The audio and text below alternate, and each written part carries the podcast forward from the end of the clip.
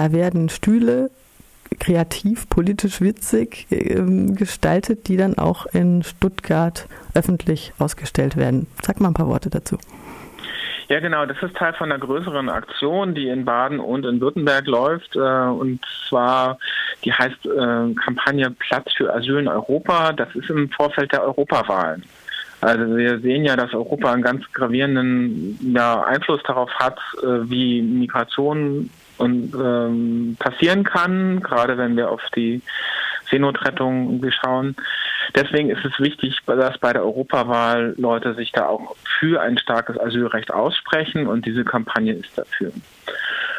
Und dann haben wir da die Asylstühle. Was haben die damit zu tun? Das ähm, geht zurück ins Mittelalter. Und zwar gab es da in, im süddeutschen Raum, vor allem in Württemberg, diese Praxis der Asylstühle und Asylkreuze. Da konnte man sich so in die Kirche flüchten, wenn man willkürlich verfolgt war. Dann hat er Schutz bekommen. Und das wurde jetzt aufgegriffen so als ein Symbol und sagen, äh, zu sagen, Asylstühle gibt es auch heute.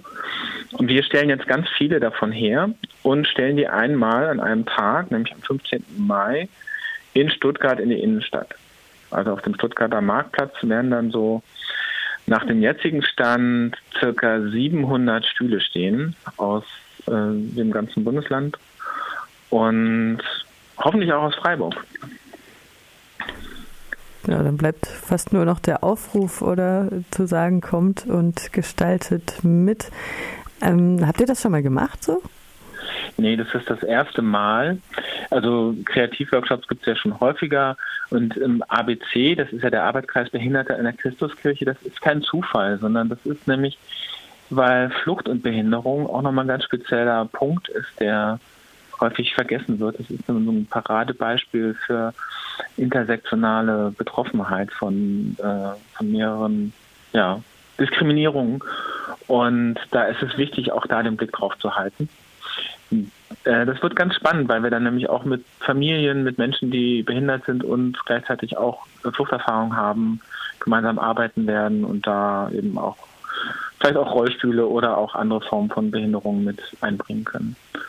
Aber ihr seid da auch völlig frei. Das ist, ihr könnt ja kommen zwischen 14 und 18 Uhr. Es gibt was für Material, es gibt was zu knabbern und äh, können auch dann gemeinsam daran arbeiten, Ideen entwickeln. Stühle gibt's auch. Also von daher herzlich willkommen, kommt einfach vorbei. Und wie lange werden die Stühle dann zu sehen sein in Stuttgart? Äh, nur tatsächlich an einem Tag, am 15. Mai, weil es sind so viele, dass man sie nicht indoor irgendwie hinstellen kann. Ähm, ja, und wir hoffen, dass gutes Wetter ist. Also, ansonsten dürften die Asylstühle im Regen stehen.